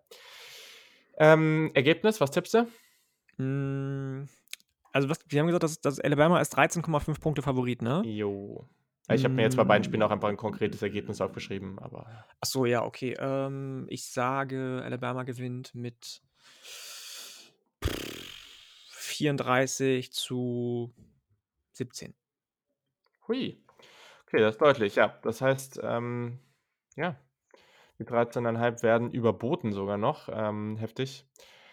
Ja, also ich kann mir schon vorstellen, dass Cincinnati es irgendwie ein bisschen knapp halten kann, aber irgendwann wird Alabama, glaube ich, dann halt auch den Sack zumachen. Also die, diese Thematik, diese Thematik mit den Wide Receivern finde ich schon sehr, sehr interessant, ne? Weil was ist jetzt, was ist los, wenn man einfach sich das Szenario anguckt, was passiert, wenn Alabama ein Passing Game hat, aber das nicht annähernd so explosiv ist wie sonst. Also, wo es einfach nur, das funktioniert ab und zu, aber Cincinnati, gerade in der Passing Defense, machen die das halt einfach auch sehr, sehr gut. Was passiert dann? Und ich glaube, du kannst Alabama dann nicht komplett rausnehmen, weil einfach das Rushing Game dazu dominant sein wird. Aber das ist halt die große Chance. Und ich halte das nicht für komplett unrealistisch, einfach weil du zwar gute Spieler noch auf Position 2, 3, 4, 5 bei Alabama in dem Wide Receiver Room hast, ja, natürlich, aber du hast halt gerade in diesen 1-2-Kombi da auf Cornerback bei Cincinnati einfach elitäre Spieler. Und das hoffe ich, dass das passiert. Das wäre sehr, sehr spannend. Trotz alledem, ich tippe 37, 27 Alabama. Ja, okay. Also du sagst mit einem Touchdown und einem Field Goal gewinnt Bama. Exakt. Yes, Genau. bin ich gespannt. So, dann kommen wir zur nächsten Partie. Die ist dann ein bisschen später. Ähm, wir sind im Orange Bowl, die Nummer 2 Michigan. So schlimm es auch ist, das zu sehen. Mit einem 12 und 1 Record gegen die Nummer 3 aus Georgia. Auch ein 12 und 1 Record. Sie spielen ähm, theoretisch am 31. Dezember. Bei uns ist es am 1.1. 1.30 Uhr früh in Miami. Georgia ist ein 8-Punkte-Favorit. Auch das kann man gleich nochmal checken, ob das immer noch der Fall ist. Bei mir war es 7,5, aber ist ja dann vielleicht auch dem Anbieter geschuldet. Ist nicht schlimm. Ja, es kann auch sein, dass es sich verändert hat. Ja, gut, ja. Ähm, 7,58 ähm, passt schon. Ähm, und das Over-Under ist 45. Das zeigt auch schon so ein bisschen, was erwartet wird, was das für eine Partie ist.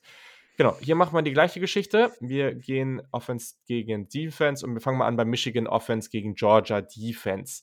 Es ist eh sehr, sehr interessant, weil beide Teams offensiv ja relativ ähnlich daherkommen. Also Michigan, und das ist halt sehr, sehr spannend jetzt hier. Michigan erzielt 37,7 Punkte pro Spiel. Ja, sie haben natürlich auch gegen einige schwächere Gegner einfach den viel eingeschenkt, aber das hat eben gegen andere, wie zum Beispiel Ohio State, auch ganz gut funktioniert. Und Georgia lässt ganze 9,5 zu. Das wird, ich weiß es nicht, ne? Das wird, also was passiert hier, ne? Ich habe keine Ahnung, weil für Michigan ist diese Rushing Offense sehr, sehr schwer. Äh, sehr, sehr schwer, sehr, sehr relevant. So. Also, das ist einfach ein ganz, ganz ele elementarer Teil von dieser Offense so und Georgia Das ist da Ding unglaublich ist, ne, dominant. da Die lassen möchte ich mal 81 möchte ich mal einhaken irgendwie, dass alle sagen immer, nur für Michigan ist die unfassbar relevant. Für Georgia ist die genauso relevant. Das Okay, ja, ja, da aber da kommen wir der gleich zu. gleiche Ansatz, den beide Ja, fahren. ja, ja, ja, ich weiß, aber da kommen wir gleich zu. Aber also, Georgia lässt 81 Yards pro Spiel zu, Rushing. So, und Michigan ist da halt einfach das ist halt unglaublich wichtig, was die da machen, ne? Ich finde es halt spannend, weil, ne, mit Hassan Haskins, der hat unglaublich gut gespielt und du hast mit Blake Corum eh so 'n All-Purpose-Back, der irgendwie mal durch schnelle Swing-Pässe oder so oder aber natürlich auch durch Rushes irgendwie sehr, sehr explosive Plays raushauen kann und deswegen, diese Offense kann durchaus explosiv sein. Aber eigentlich ist ja Georgia genau dieses Team, was genau das unterbindet. Also, die Front Seven, ne? Ich meine, du bist ja eh der größte Jordan Davis-Fan auf diesem Planeten, ne, Kobe Oh mein Gott, Dean, ja. der Linebacker, der einfach der hat Trevor auch richtig Walker, Speed. Devontae Wyatt, also, ne, Davis ist ja nicht alleine in der Defensive Line von Ne, den Bulldogs. Da kommen ne, noch mehr Quatsch, Leute Quatsch. dazu. Ähm, also, Also ja, ich ja, ja. Das das wird schon schwer, gar keine Frage. Aber auf der anderen Seite hat Michigan eben auch diese O-Line, die den Joe Moore Award nicht zu Unrecht gewonnen hat. Ja, stimmt. So, und die dieses Das starke Run-Game auch merk gemerkt, ja. Richtig, die dieses Run-Game auch erst möglich macht. Ähm, deswegen glaube ich, dass das gar nicht so ich habe so viele Previews gelesen, gehört, geguckt auf YouTube und alle sagen, das ist, äh, die deutlich a eindeutigere Geschichte, obwohl das, äh, bei den Buchmachern nicht so steht als das andere Halbfinale, sehe ich gar nicht so. Also, ich bin super gespannt auf das Spiel. Okay. Deutlich gespannter tatsächlich als auf das Spiel Alabama gegen Cincinnati, auch wenn Cincy Geschichte geschrieben hat mit, äh, dem Einzug ins Halbfinale. Michigan ist auch das erste Mal dabei, aber eben einfach 'n Powerhouse im College Football.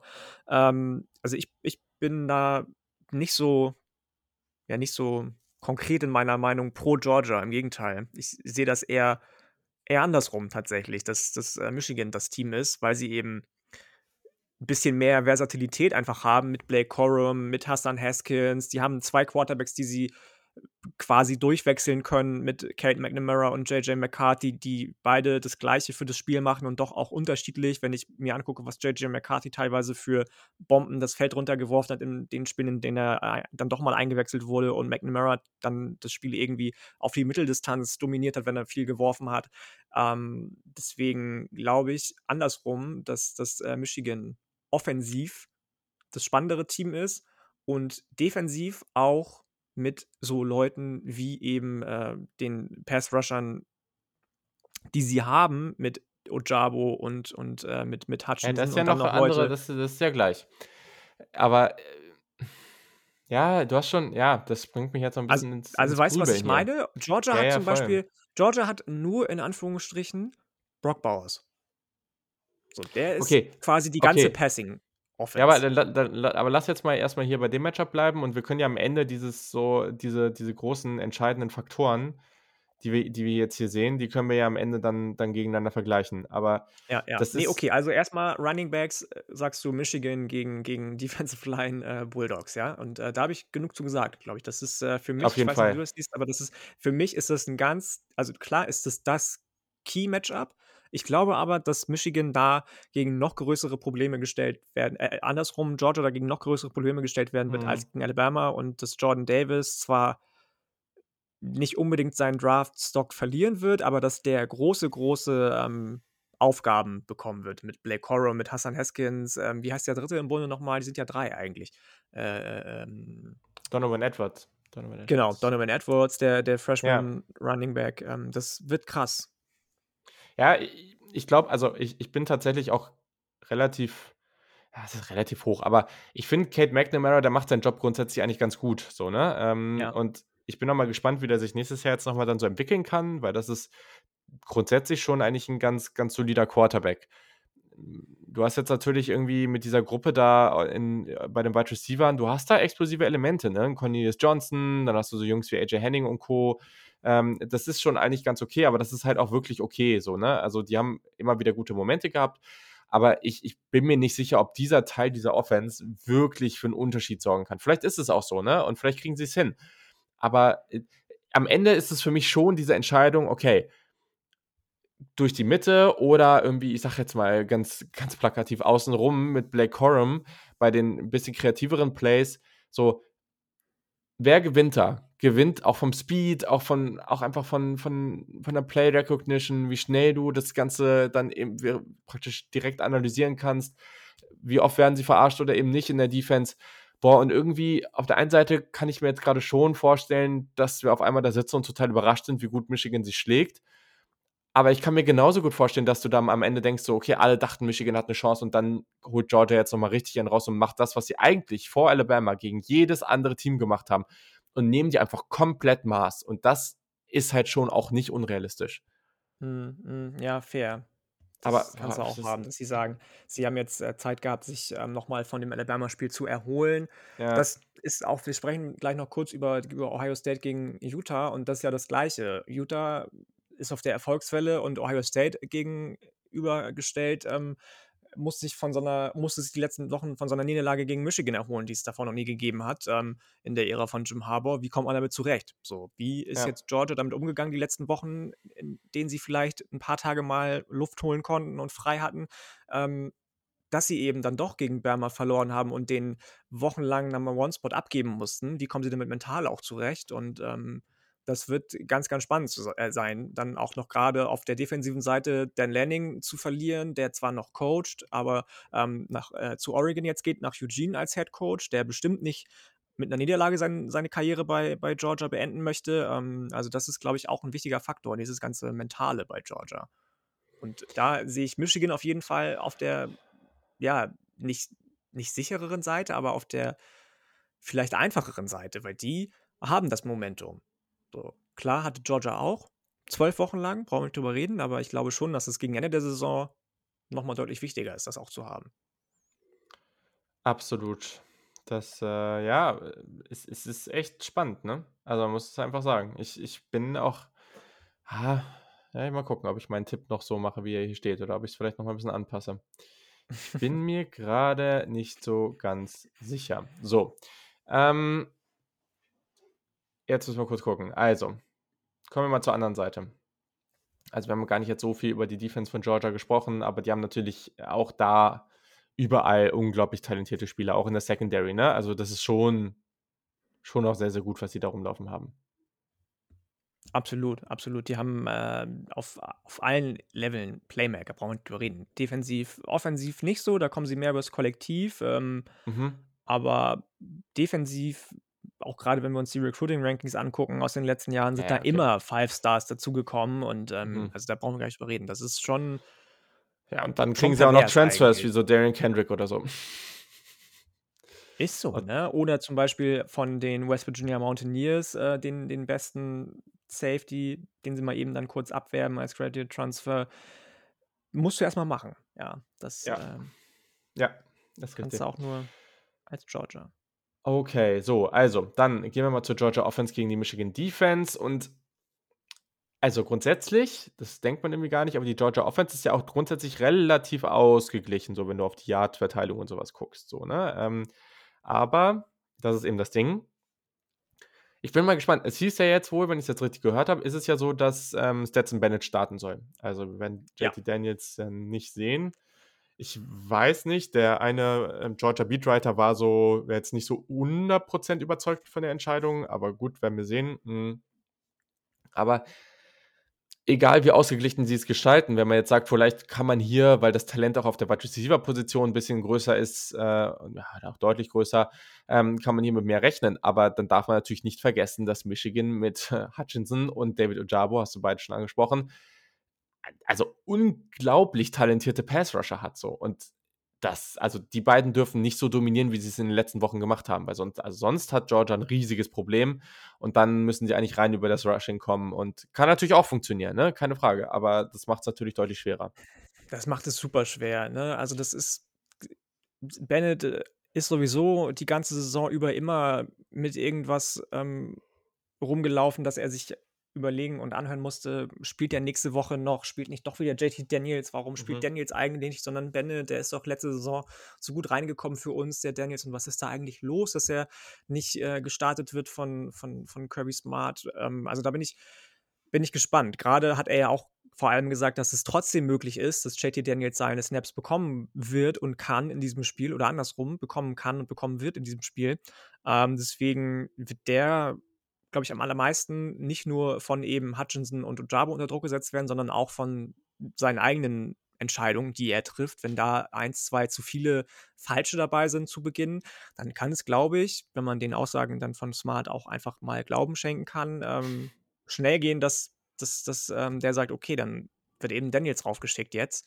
Und ähm, why not? Und äh, bedient dann so, so einen Big Play Threat wie Brock, Brock Bowers, der hat ja mit ähm, so großen Leuten ja. wie ähm, George ja. Pickens immer, immer wunderbar harmoniert, JT Daniels. Und ähm, wenn er dann jemanden hat wie Bowers, wie gesagt, der die Thailand Freshman-Sensation der Bulldogs schlechthin ist in dieser Saison jetzt.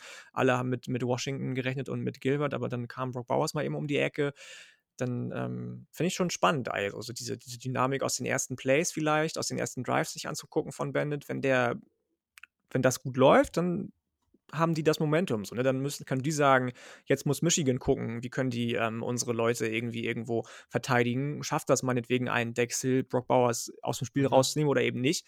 Um, aber wenn das nicht klappt, dann ist ganz schnell, glaube ich, vorbei mit der Glückseligkeit bei Georgia. Und dann ja. bin ich ja. tatsächlich, also ich weiß nicht, was du getippt hast, aber ich sehen wir gleich. Ah, ja, ich finde es schwierig. Also, ich glaube, ich bin fast dabei und zu sagen, das letzte Bandit würde ich auch starten, weil ich finde tatsächlich also, ich finde sein Element als Rusher ein bisschen unterschätzt oder einfach als Scrambling Quarterback so, ne, der einfach mal 'n Play extenden kann, der auch mal für ein paar Meter laufen kann. Also, das kann er ja wirklich. Der ist ja relativ schnell unterwegs. Der sieht nicht so aus, aber der ist relativ flott unterwegs. Und das finde ich halt eigentlich schon ganz cool. Und grundsätzlich, man ist ja auch mehr im Rhythmus mit ihm. Ne? Also JT Daniels hat jetzt kaum gespielt. Also weiß ich nicht, ob ich, also ich, ich glaube, ich hätte es auch so gemacht. Ähm, also die, die Georgia O-Line war das ganze Jahr recht stark, aber die hatten gegen Alabama dann große Probleme. Ne? Also da hatten sie auch drei Sacks zugelassen.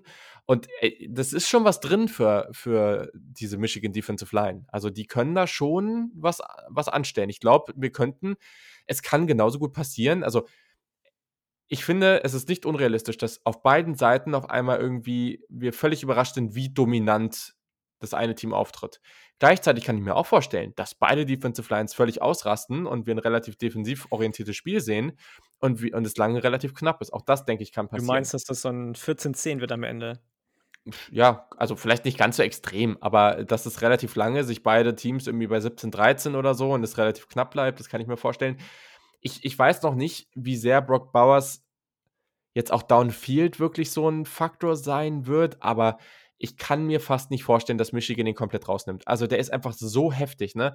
Und selbst wenn es dann einfach nur so, die haben ja auch teilweise irgendwelche Screenplays oder irgendwelche ganz kurzen Pässe auf den gespielt, wo nachher wirklich heftige Yard Gains geschafft hat. Also ich glaube, der wird sein, ein, seine ein, zwei richtig explosiven Plays haben. So, und das reicht ja schon fast. Also, wenn du das von einem Freshman-Talent bekommst, und wir haben ja noch genug andere Jungs, die da rumlaufen, ähm, das, das ist schon, das ist schon sehr, sehr gespannt. Äh, sehr spannend. Äh, Jermaine Burton spielt nicht, ne? Das habe ich, glaube ich. Mm, das habe ich gar nicht so genau mitbekommen. Das ist jetzt nochmal spannend. Aber wenn du das sagst, wird das stimmen. Boah, das ist äh, mit den, ich muss, ich muss zugeben, mit dem Verletzten, dadurch, dass es auch mit dem ganzen Corona-Kram und, und so weiter. Das war jetzt alles irgendwie mal ein bisschen mhm, undurchsichtig. Mhm. Ähm, das muss ich jetzt nochmal hier kurz gucken. So, wir haben jetzt den Injury Report. Ja, das äh, hier wieder alles, habe ich ja schon eben gesagt. Sehr, sehr transparent, die ganze Geschichte. Ähm, so. Nee. Das läuft ja wieder. So, hier, also. Ähm, Nee, okay, Doch nicht so transparent, oder? Doch, aber irgendwie, ich dachte, das wird jetzt hier einfach gezeigt, äh, ordentlich und dann, dann sieht man es. Ähm, aber so, ich, es ist auf jeden Fall, Jermaine Burton ist auf jeden Fall, ange, äh, ist auf jeden Fall angeschlagen. So, es ist jetzt, äh, es, es gab Debatten darüber, ob da irgendwas ist mit ihm. So, alles weitere kann ich euch jetzt gerade nicht sagen. es ist so, wie es ist. Wenn er spielt, so. spielt er, wenn er nicht spielt, spielt er nicht. So. Genau, genau. Aber grundsätzlich, ne, also ich weiß halt auch nicht, ob das der, der große Faktor ist in dieser Partie, weil am Ende ist es natürlich ein ganz guter Spieler, aber ähm, ich, ich, Ah, ich ich Ich glaube am glaube, es wird Ende spannend, wie du gesagt hast. Es ist so, beide beide müssen sich eigentlich darauf verlassen, dass ihr Run-Game durchgeht, weil beide haben nicht die großen Möglichkeiten, offensiv mit irgendwelchen Passing Options zu variieren, finde ich nach wie vor. Natürlich gibt's dann auch Mhm. bei Michigan noch so jemanden wie Eric All, Tight End Junior, der b grade bei Ja, Third sogar Downs von den spannend. Wolverines die die meistgesuchte Anlaufstation ist. Ähm, spannender Typ, ja, gar keine Frage, aber ich glaube, vor allem Michigan muss sich darauf verlassen, dass eben so Leute wie Blake Corum, der für 'n Running Back unfassbarer schneller Dude ist, der wohl mehrere 4 Point äh, vi 4.3 40 Yard Dashes schon gelaufen sein soll während seiner College-Zeit, jetzt 49 Missed Tackles zu verantworten hat und, und, und, ähm, dass das etabliert wird und, ähm, dass das auch unterschiedlich lange Runs werden, dass das nicht nur so eindimensionale Runs werden, die immer 2 Yards, immer 3 Yards sind, sondern mal 2 Yards, mal versuchen 7 Yards irgendwie die Lücke zu finden, mal 5 Yards, ähm, und dann kannst du, glaube ich, viel machen gegen die D-Line von Georgia, aber, ähm, am Ende wird's, glaube ich, auch, wie du schon gesagt hast, 'n eher Low-Scoring-Game und trotzdem entscheiden, wer da eher dann mal so die Nadelstiche setzen kann. Ich glaube, die Prognose nehme ich jetzt einfach mal vorweg, dass es am ehesten Michigan schaffen kann. Ja, also, was ist denn da dein Tipp? Ich sage, also, ich glaube auch, dass es 'n Low-Scoring-Game wird. Ich bin jetzt nicht so auf diesem 13:10 und so, das ist mir auch zu niedrig irgendwie, Mhm. aber ich glaube, dass dass die, ähm, so also, was würde ich sagen, 21:13, darauf kann ich mich einlassen. Ja, ist ja aber schon auch relativ wenig Punkte. Also Ja, stimmt, aber nicht 20. Ja, wow. Ja, das stimmt. Ja, okay. I Mathe-Genius hier. Ja, ja, Herr Trosin wäre ja. stolz auf mich. Ich tue ich tue mich wirklich schwer. Also, hat man hat man sicherlich auch gemerkt. Ich finde es ganz schwierig, hier so zu zu analysieren. Ich glaube, am Ende wird hier wirklich das hat natürlich 'n Einfluss auf die Offense, keine Frage, aber die Defense, die hier mehr wirklich dominieren kann ich glaube, es wird halt 'n Spiel sein, wo die eine wo beide Defenses gut spielen und die Defense, die wirklich dominant auftritt, die wird das Spiel für das jeweilige Team gewinnen. Ich glaube, beide Teams haben durchaus die Chance, das das für sich zu entscheiden. Ich glaube aber am Ende, dass Georgia da 'n bisschen äh, dass Georgia da einfach mehr dieses Element hat. Und ich glaube, es kann in beide Richtungen gehen und trotzdem tippe ich 31:17 Georgia. Ähm Oh, das sind aber dann doch auch viele Punkte für Georgia, also, Genau, relativ. genau. Ja, ja, genau. Aber einfach auch, weil ich ich glaube, es kann halt in jegliche Richtung gehen, aber ich ka ich kann mir halt einfach sehr, sehr gut vorstellen, dass ein Team deutlich dominanter ist als das andere und dass das auch dass dass wir das auch sehen werden. Ich wünsche mir das gar nicht. Ich wünsche mir natürlich auch 'n knappes Spiel. Ich bin mir noch nicht so sicher. Ich mag Georgia ja auch nicht so gerne, aber ich weiß auch nicht, ob ich mir wünsche, dass Michigan im Championship Game steht. Weiß ich auch nicht so richtig, also, eigentlich eher nicht. Ähm, Big Ten hin oder her, das würde ich schon irgendwie nicht so gerne sehen, aber gut, mal schauen. Ähm Was können wir noch sagen? Paar Prospects bei Michigan. Du hast jetzt eigentlich haben wir sie alle angesprochen. Also, Hassan Haskins, ähm, wird wird gedraftet. Aidan Hutchinson und David Ojabo dürften beide Top 20, wenn nicht sogar höhere Picks sein. Aidan Hutchinson ist ja sehr, sehr komfortabel in der Number One Overall Pick Discussion. Ähm, da bin ich sehr, sehr gespannt auch, wie wir da uns dieses Jahr einigen. Ähm und, äh, genau, und dann haben wir du hast ihn angesprochen. Ich bin mal gespannt, was Eric All macht. Ich glaube ich finde den richtig spannend. Ich könnte mir vor wenn der sagt, äh, er hört genug gute Sachen, äh, dann dann könnte ich mir vorstellen, dass er auch gedraftet wird, aber ich weiß nicht, ob er das jetzt schon macht. Ja, das also, ich bin grade bei Tight Ends bin ich so, wenn die als Junior in die NFL gehen, immer, äh, kritisch, so, weil die ja echt 'n krasse 'ne krasse Mhm. Position spielen und auch immer dann krass gleich direkt in die in die Bresche springen müssen. Das hat man bei, ähm bei bei bei Mike Gesicki ganz heftig gesehen, den ich ja sehr, sehr gerne mochte und auch inzwischen immer noch oder wieder sehr, sehr gerne mag bei Miami. Aber der hat schon in seiner 1. Saison auch Lehrgeld bezahlen müssen, als er Mhm. von Penn State gekommen ist und sich da echt reinkämpfen müssen in die Rolle. Ähm, es sind nicht alles so Freak of Natures wie wie George Kittle, Travis Kelce oder Mark Andrews, der 'ne überragende Saison spielt für die Ravens. Ähm, also, das das wird, glaube ich, schwierig für so jemanden wie ihn als also, als Junior in die NFL gehen, als Tight End, würde ich dir von abraten in meiner Laienrolle. Jo, und dann Georgia, ne? Georgia natürlich 'n paar mehr. Also, offensiv haben wir, äh, George Pickens natürlich, der Wide Receiver, unglaubliches Biest. Ähm, mal gucken, wie wie das jetzt mit seiner Verletzung und so aufgenommen wird, aber vom Talent her, äh, vielleicht der talenteste Wide Receiver in der kommenden Draft Class. Mal gucken. Running Back ganz spannend, weil Samuel White und James Cook könnten durchaus beide gedraftet werden oder ich, also die werden, glaube ich, beide gedraftet. Ähm, sehr unterschiedliche Spielertypen, aber auch James Cook könnte ja durchaus auch einen Unterschied in dieser Partie machen. Das, äh, ich finde den spannend. Also. Ja, beide, beide spannend, beide spannend. Sind jetzt beide nicht so die, die, die mächtigsten Running Backs irgendwie, ne? Beide mehr so die kleinen. James Cook ist aber auch viel in dieser Receiving-Rolle und sowas. Und ja, ja.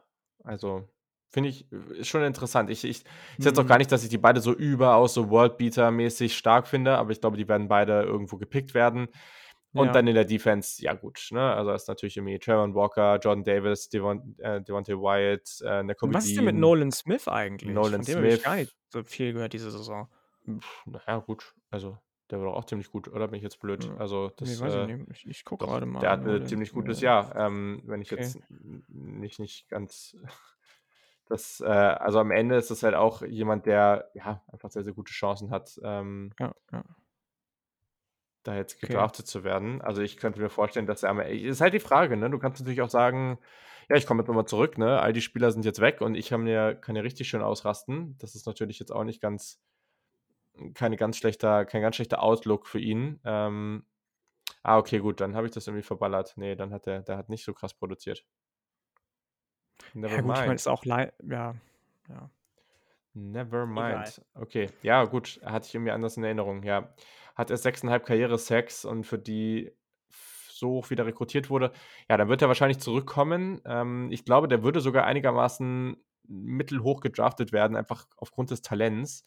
Äh, aber ja, für ihn macht es wahrscheinlich echt Sinn, einfach als Junior jetzt nochmal zurückzukommen. Ja, ja. Ähm, genau, sonst Louis Sein, der Safety auf jeden Fall, Darian Kendrick, Cornerback auf jeden Fall, auch das ein ganz klarer First-Round-Kandidat und sicherlich noch mehr Spieler. Also ähm, das, das, werden jetzt nicht die einzigen Spieler von Georgia gewesen sein und auch bei Michigan werden wir sicherlich noch ein, zwei weitere sehen. Also, ja, gerade was die Offensive Line ja angeht, auch bei Michigan immer welche dabei.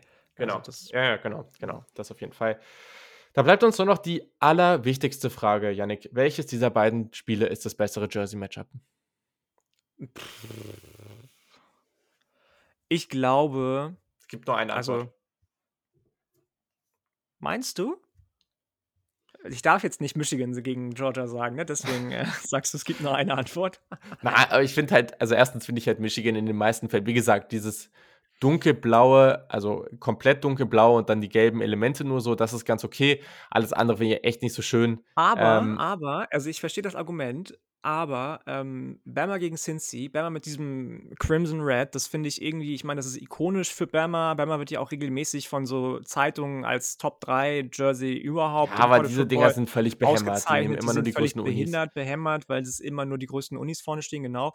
Cincy mit diesem Rot, Weiß, Schwarz. Ich finde, da, mir fehlt da bei diesem Matchup so ein bisschen der Kontrast und den finde ich einfach bei Georgia gegen Michigan viel, viel krasser den Kontrast vom Jersey-Matchup her. Und ich fand zum Beispiel letzte, nicht letzte Woche, aber im letzten Spiel, wo sie auch mit diesem Honorary-Sticker gespielt haben, zu, zu Ehren dieses ähm, einen Schülers, der sich ähm, geopfert hat, quasi vor einen Amokläufer gestellt hat in, in der Schule und ähm, das, mit, das war, glaube ich, komplett weiß mit dem Helm. Dann war dieses bisschen in leuchtend gelb gehaltene Honorary-Sticker äh, da drauf. Ähm, das fand ich schon ganz clean irgendwie. Und äh, deswegen ist meine Antwort die für dich falsche: Georgia gegen Michigan. Ja. Ich muss halt sagen, Georgia, wenn sie halt in Schwarz spielen, das ist halt eigentlich ganz solide.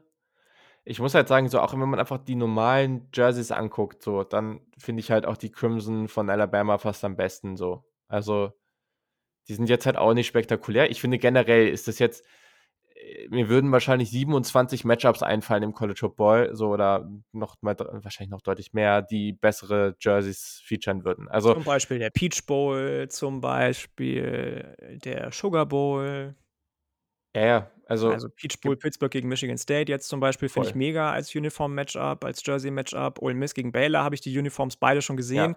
Also diese neue Uniform von Ole Miss ne, mit dem weißen Helm, sheesh, ist sie geil. Wie gut ist die denn bitte? Also ganz ehrlich, ähm, neues favorisiertes äh, Jersey auf jeden Fall. Definitiv mit diesem weißen Helm, rote Handschuhe dazu, mega fresh. Ähm, Alamo Bowl Oregon gegen Oklahoma sieht auch gut aus. Dukes Mayo Ja. Bowl, UNC sowieso solide und die, die. Uniforms von, Solide? äh, von den Gamecocks mag ich auch ganz gerne Elitär. eigentlich. Die, Elitär. die tragen nämlich wieder dieses, oh, Handy runtergefallen, äh, die tragen nämlich wieder dieses, ähm, dieses äh, äh, Throwback-Jersey, was sie letztes Jahr schon im, Ja. im, äh, im New Year's Six Bowl anhatten. Und jetzt Janik Deswegen- weg? Okay. Echt? Bin ich weg? Nein, bist du nicht. Du warst Oh, noch weiter weg vom Mikro. Alles gut. Ja, So, ich war kurz also- mein Handy aufheben. Dann, okay, final zu den beiden Championship Games. Ähm, natürlich sprechen wir darüber, was da passiert. Äh, und äh, Preview und dann das Finale, keine Frage. Äh, die eine Storyline, die eine Sache in diesem Playoff, auf die du dich am meisten freust. Sei es ein Spieler, sei es ein Aufeinandertreffen, sei es irgendwas. Pff, die Sache, auf die ich mich am meisten freue in diesem Playoff. Ähm, ich glaube tatsächlich einfach auf den Vibe von Cincinnati. Ich möchte sehen, wie die das abfeiern, dass sie es endlich geschafft haben, dass es endlich wertgeschätzt wurde, dass auch Group of Five Teams saugute Arbeit leisten können und wie die da rangehen an das Spiel. Ich möchte super gerne einfach eine positive Stimmung bei denen sehen. Ich möchte Luke Fickle oft lächeln sehen irgendwie. Ähm, wenn das passiert, Süß. dann bin ich happy. Und ja, ist süß, aber ist das irgendwie das. Alle anderen kennen das. So, weißt Ja. du, alle anderen sind so, oh, und ja, und Nick Saban sowieso, wenn du dem mal ein Lächeln entzauberst, dann ist wahrscheinlich seine Frau hat Geburtstag, es ist Ostern und er hat drei Enkelkinder bekommen auf einmal. Das, ähm, anders passiert das bei dem wahrscheinlich nicht mehr. Ähm, nee, das fände ich, das fänd ich irgendwie cool. Wenn die einfach Spaß haben, wenn die aggressiv und, und ähm, spannend an das Spiel rangehen und nicht gleich sagen, so wie immer alle, wenn sie gegen Bayern München spielen, wir scheißen uns eh in die Hosen und lassen uns 6-0 abschießen, ähm, dann wird das nichts. Ähm, deswegen, darauf, darauf freue ich mich. Ja, ich freue mich auf eine Menge Sachen. Ich finde tatsächlich auch bei Michigan, Georgia das sehr, sehr spannend, dieses Matchup von diesen zwei sehr ähnlichen Teams. Ähm, aber ich, ich finde es am spannendsten, was mit, Des mit Desmond Ritter passiert tatsächlich. Also, das ist halt eine unglaubliche Möglichkeit für ihn. Ne? Also, stell dir die Debatten danach mal vor, wenn der jetzt da richtig rasiert, so, was kann das für seinen Stock auch tun? So, was kann er dann ne, also das wäre unglaublich spannend. Ich würde es ihm auch gönnen. So, ne, scheint ja auch irgendwie ein ganz cooler Typ zu sein. Ähm, hat ja, glaube ich, auch schon eine Tochter, wenn ich mich richtig erinnere. Ähm, also das finde ich sehr, sehr spannend, auch einfach, weil das, ich würde auch gerne noch ihn als Spielertyp so oben in der Draft-Discussion mit dabei haben, finde ich auch irgendwie cool. Also ist er ja eh schon, aber ähm, das wäre schon cool, aber es kann natürlich genauso passieren, dass er in dieser Partie komplett untergeht. So. Und das ist schon sehr, sehr vielen guten Quarterbacks passiert gegen Teams wie Alabama. Das, ne, also muss jetzt gar nicht so viel aussagen. Aber ich würde es sehr gerne sehen, dass er da einfach ein richtig starkes Spiel hat. Und deswegen bin ich erstmal sehr gespannt darauf. Und äh, ja, sonst bin ich natürlich auch sehr gespannt auf Bryce Young gegen diese Secondary. Das ist natürlich irgendwie schon das Matchup in dieser Partie. Ähm, und Bryce Young jetzt schon mal hier auf dieser ganz großen Bühne kann schon langsam mal seinen sein Status als Future Number One Overall Pick äh, zementieren. Mal gucken, was geht. Sehr schön. Okay, ja, du wolltest noch was sagen zu den ein oder anderen New Year's Six Bowl Game. Was findest du denn da noch Ja, so wir haben ja noch ein paar. Ähm, es gibt ja nicht nur zwei Spiele, sondern auch noch vier weitere New Year's Six Bowl Games, unter anderem den Peach Bowl zum Beispiel, Pittsburgh, Pittsburgh gegen Michigan State. Super schade natürlich für beide Teams, dass da die Offensive Playmaker schlechthin, Pickett und auch Walker, beide schon für den Draft oder die Draft deklärt haben und gesagt haben, wir lassen das Bowl Game aus und wir bereiten uns auf unsere, ähm, ja, auf, auf unser Training für den Draft oder die Draft schon vor. Muss man gucken, ne? Gerade bei Pittsburgh, die ja jetzt auch ihren Offensive Coordinator verloren haben an Nebraska, Ne- Nebraska, so, ähm, das wird ähm, nicht einfach und komisch anzusehen wahrscheinlich, wenn nicht Kenny Pickett der ist, der ähm, die Pässe auf Jordan Addison wirft. Das wird Nick Patty, der in drei Saisons bei den Panthers ungefähr für 450 Yards geworfen hat. Also Pickett hat da schon den Großteil der Spielzeit in den drei Jahren auch gesehen. Ähm, das wird wahrscheinlich, ich habe es mir hier aufgeschrieben, ob das vielleicht ein ödes Spiel werden wird. Ich hoffe nicht. Also ich hoffe, dass sie da trotzdem Wege finden, das irgendwie aufregend und spannend zu gestalten. Ich weiß nicht, ob du da zu den anderen Bowl-Games noch irgendwelche Sachen zu sagen hast, aber das ist so das Bowl-Game, ähm, wo ich am gespanntesten bin, weil ich mir da am wenigsten drunter vorstellen kann. Eben weil so diese Workhorse Offensive Playmaker fehlen und ähm, deswegen wird es vielleicht, das hast du eben schon mal angesprochen, dir äh, der Moment äh, für, für mal andere Spieler aus der zweiten äh, Reihe oder Garde ihren Voll. ja, Stock zu erhöhen, einfach auch. Voll, also das finde ich sehr, sehr spannend. Also ich auch jetzt sowas wie so Arkansas, Penn State, auch da mal zu gucken, was auch ein KJ Jefferson da jetzt macht, finde ich spannend. Äh, so, ne? Pff, bei den anderen Partien, ich, ich weiß jetzt gerade gar nicht, zum Beispiel, was ein Wanda Robinson macht, ob der den Opt-out gewählt hat.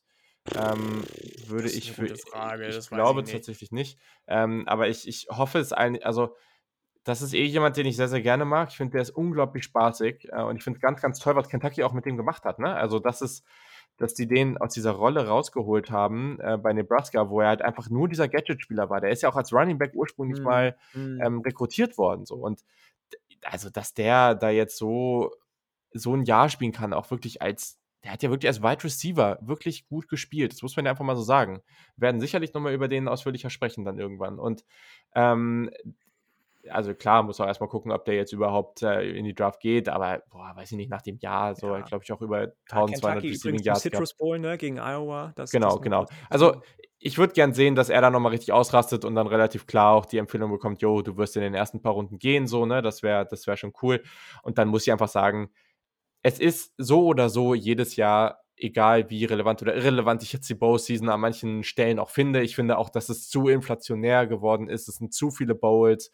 Ähm, Wenn es nach mir geht, könnten das auch gerne einfach, mach das Playoff und machst noch zehn weitere Bowls oder sowas. Weißt du? Ja, oder Also, mach nur das New Year's Six. Also ich finde, wie gesagt, mach 12-Team Playoff, spiel nur die New Year's Six Bowls mit dem Playoff und fertig ist der Lack, ja. Also, ja, weil meinetwegen können noch die anderen, weiß ich nicht, die, lass, die lass meinetwegen den Cheez-It Bowl noch bleiben, okay, oder wel- Äh, welche du jetzt auch immer du kannst es ja auch so ähm, handhaben, kannst sagen, so, okay, die Teams kommen in die Playoffs, äh, kommen ins Playoffs, so die zwölf, und dann zum Beispiel alle weiteren Teams, die jetzt, äh, weiß ich nicht, so und so viele Siege haben oder die in den Championship Ja, oder Games, die die jeweiligen, zwölf, genau, oder die, die die in den Championship Besten, die Games noch am waren, Ende am, im Poll stehen, dass du sagst, dass diese Top 25 auch irgendeine Relevanz hat am Ende genau, irgendwie sowas, ne? vier oder zwölf Teams eben, ja. Äh, Weil ich, ich finde es schon schön, wenn auch die Teams, die jetzt am Ende dann wirklich in Championship Games waren oder auch die Conference gewonnen haben, egal welche Conference das jetzt auch wirklich ist, die spielen immerhin auf FBS-Niveau.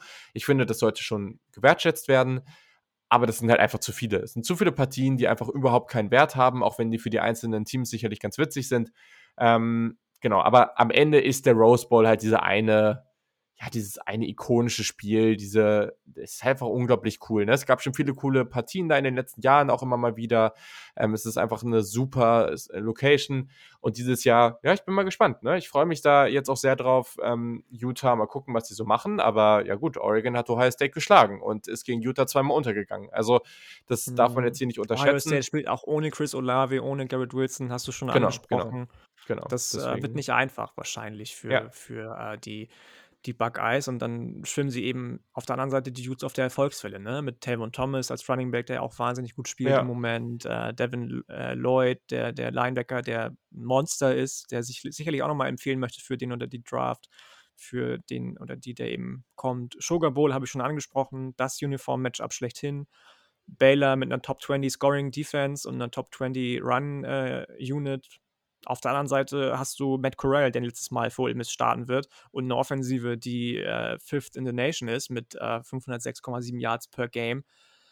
Das wird ein geiles Spiel. Das wird ein richtig, richtig nices Spiel. Ähm, als letztes ist der Fiesta Bowl dann ja auch noch am Start mit Notre Dame gegen Oklahoma State. Marcus Freeman, sein erstes Spiel als Head Coach, mhm. weil Brian Kelly ja zu LSU abgewandert ist und ähm, gleich mal zeigen kann, ob er immer noch so ein, oder was heißt, ob er immer noch, dass er ähm, genau so ein krasses Defensive Mind ist, einfach wie Jim Knowles von, von Oklahoma State.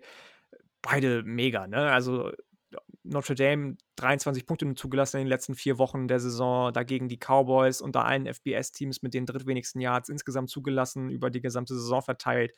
Das wird ein geiles Spiel auch, glaube ich. Ähm, ich freue mich da ganz besonders auf Michael Meyer, meinen kleinen Notre Dame-Spezi, und auch Kyron Williams, der natürlich Ja. für seinen Draftstock noch was tun will.